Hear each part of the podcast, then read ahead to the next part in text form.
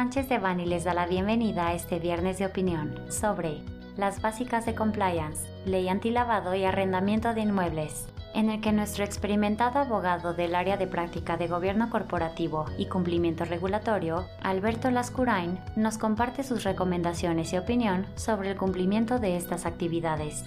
Les recordamos que este material representa una opinión, por lo que no puede ser considerado como una asesoría legal. Para más información, favor de contactar a nuestros abogados de manera directa.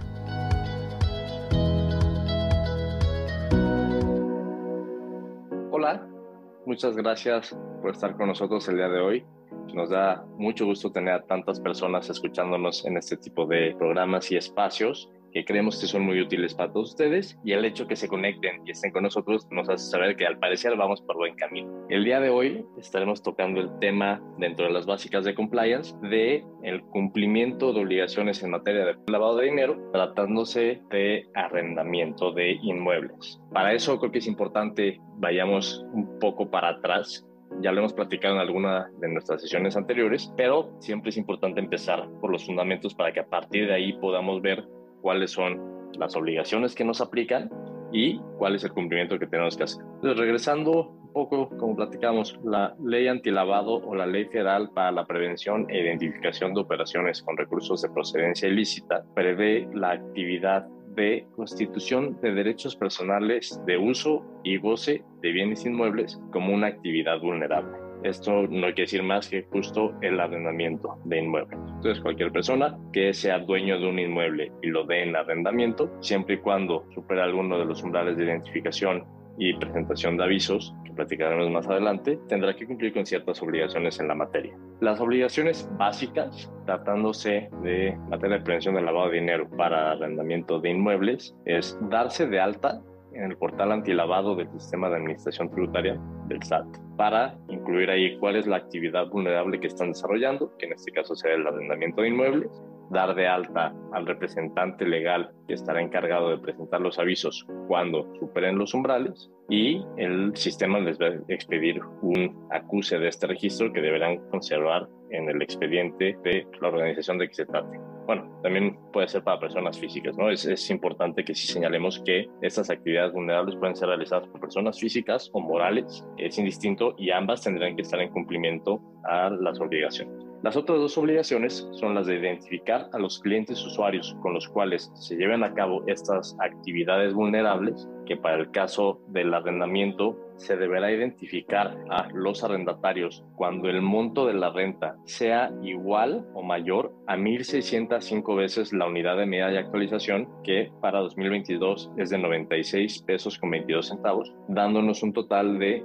154.433 pesos. Entonces, si el monto de la renta a ser pagada es igual o mayor a estos 154.333 pesos, se deberá identificar al cliente con el cual se está llevando a cabo esta operación de arrendamiento. Dentro de los datos de identificación que deberán incluirse son identificación oficial de la persona que está actuando como arrendatario, un comprobante de domicilio, saber cuál es su RFC, una dirección de correo electrónico, un teléfono, entre otras. Y tratándose de la presentación de avisos, que es la segunda obligación, estos avisos se presentan a más tardar el día 17 del mes siguiente en el que tuvo lugar la operación. Es decir, se deberá presentar un aviso poniendo un ejemplo, a más tardar el 17 de septiembre para los casos en que los arrendatarios hayan pagado la renta del inmueble dentro del mes de agosto. El umbral para la presentación de avisos tratándose de arrendamientos es de 3.210 veces la unidad de medida y actualización que como decíamos es de 96 pesos con 22 centavos para 2022 y el monto total es de 308.866 pesos con 20 centavos. Ahora bien, la ley tiene una situación muy particular cuando se trata de arrendamientos, que dice que cuando el monto de la renta no llegue a estos 308 mil 866 pesos con 20 centavos, pero supere el monto de identificación de los clientes usuarios, es decir, supera los 154.433 pesos con 10 centavos, deberán acumularse las operaciones. Si para el mes de agosto fue un monto de renta de 155 mil pesos, que supera el monto de identificación, pero no llega al monto del umbral de aviso, se deberán acumular y se presentarán las operaciones de agosto y septiembre en un mismo aviso. Otro tema muy particular el tema de arrendamiento es el que se refiere a las operaciones cuando se traten de entidades de un mismo grupo empresarial. Lo habíamos platicado ya para la actividad de operaciones de mutuos préstamos y créditos y para este tipo de actividad de constitución de derechos personales de uso y goce de bienes inmuebles, la ley antilavado prevé el mismo mecanismo de cumplimiento simplificado. En las disposiciones de carácter general a que se refiere la ley antilavado, prevé en el artículo 25 que cuando se trate de operaciones que se encuentren en los supuestos de operaciones que sean parte del mismo grupo empresarial, que la ley señala que no deberá presentarse un aviso. Es correcto, no se tiene que presentar un aviso, pero se tiene que presentar un informe. Y hay muchas personas que no se fijan en ese, en ese detalle y se dejan ir. ¿no? Entonces, es importante tener en cuenta que aun y cuando dice que no se deberá presentar un aviso, sí se presenta un informe, que es un informe simplificado. Para dar cumplimiento a esto, existe una plantilla en Excel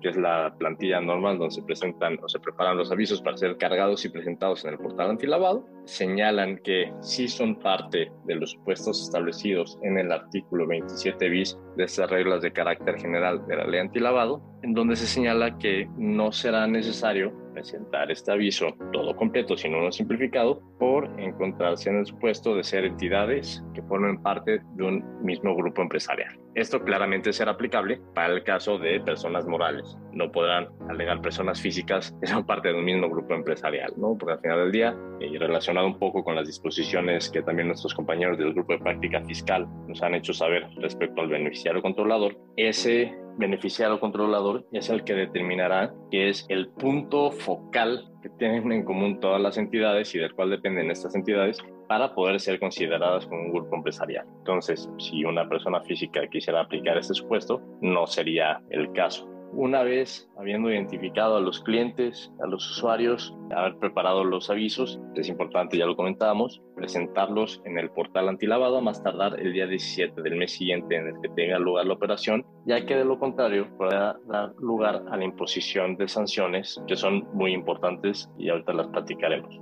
Dentro de las sanciones establecidas en la ley antilavado para el incumplimiento en la presentación de avisos, es importante distinguir que hay incumplimiento en cuanto a presentarlos a tiempo, es decir, si se presenta dentro de los 30 días siguientes a los que debió haberse presentado, es decir, 30 días siguientes del 17 de septiembre, por ejemplo, que platicábamos, habrá una sanción de entre 200 y 2.000 veces la unidad de medida y actualización. Por cada aviso que se ha presentado con este retraso que platicábamos, y que es decir, irían entre los 19.244 pesos y los 192.440 pesos. Como verán, son multas considerables por cada aviso que no se presente. Si hay alguna situación en la que tengan que estar presentando dos avisos mensuales por tratarse de dos diferentes arrendatarios y dos diferentes inmuebles y no se presentan, pues estas multas se duplican y así se van complicando poco a poco esta situación. El otro supuesto es la omisión en la presentación de avisos. Esta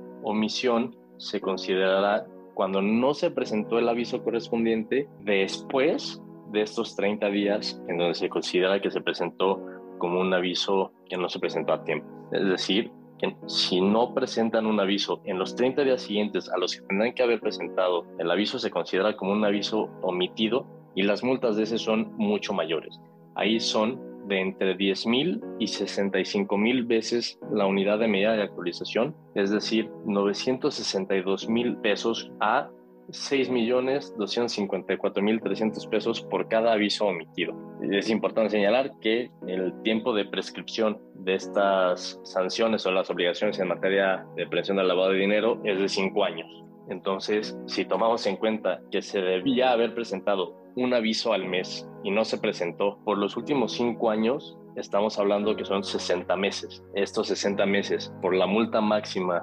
prevista de 6.254.000, estamos hablando casi de 370 millones de pesos por no presentar avisos que son relativamente fáciles de hacer. Desafortunadamente no se ha hecho tan pública esta información, el control de que existe la ley, que se puede consultar fácilmente, no son temas que estén en la mente de muchas personas. Entonces es nuestra función y por eso estamos aquí el día de hoy para compartirles esta información, que la tengan presente, que sepan que nosotros podemos ayudarlos para acercarnos y revisar cuáles son sus necesidades, atender si hay alguno de estos supuestos y que puedan ponerse al corriente en el cumplimiento de las obligaciones, toda vez que la ley sí prevé una situación de cumplimiento espontáneo antes de que haya una visita de verificación. Entonces, eh, como siempre ha sido nuestra recomendación, creemos que lo mejor es ser proactivos en este tipo de temas más que reactivos. Si todavía no han recibido una visita de verificación por parte del SAT para revisar el cumplimiento de, la ley antilavado, es importante que nos contacten para que veamos cómo los podemos ayudar, ofrecer la mejor solución que se adapte a sus necesidades específicas,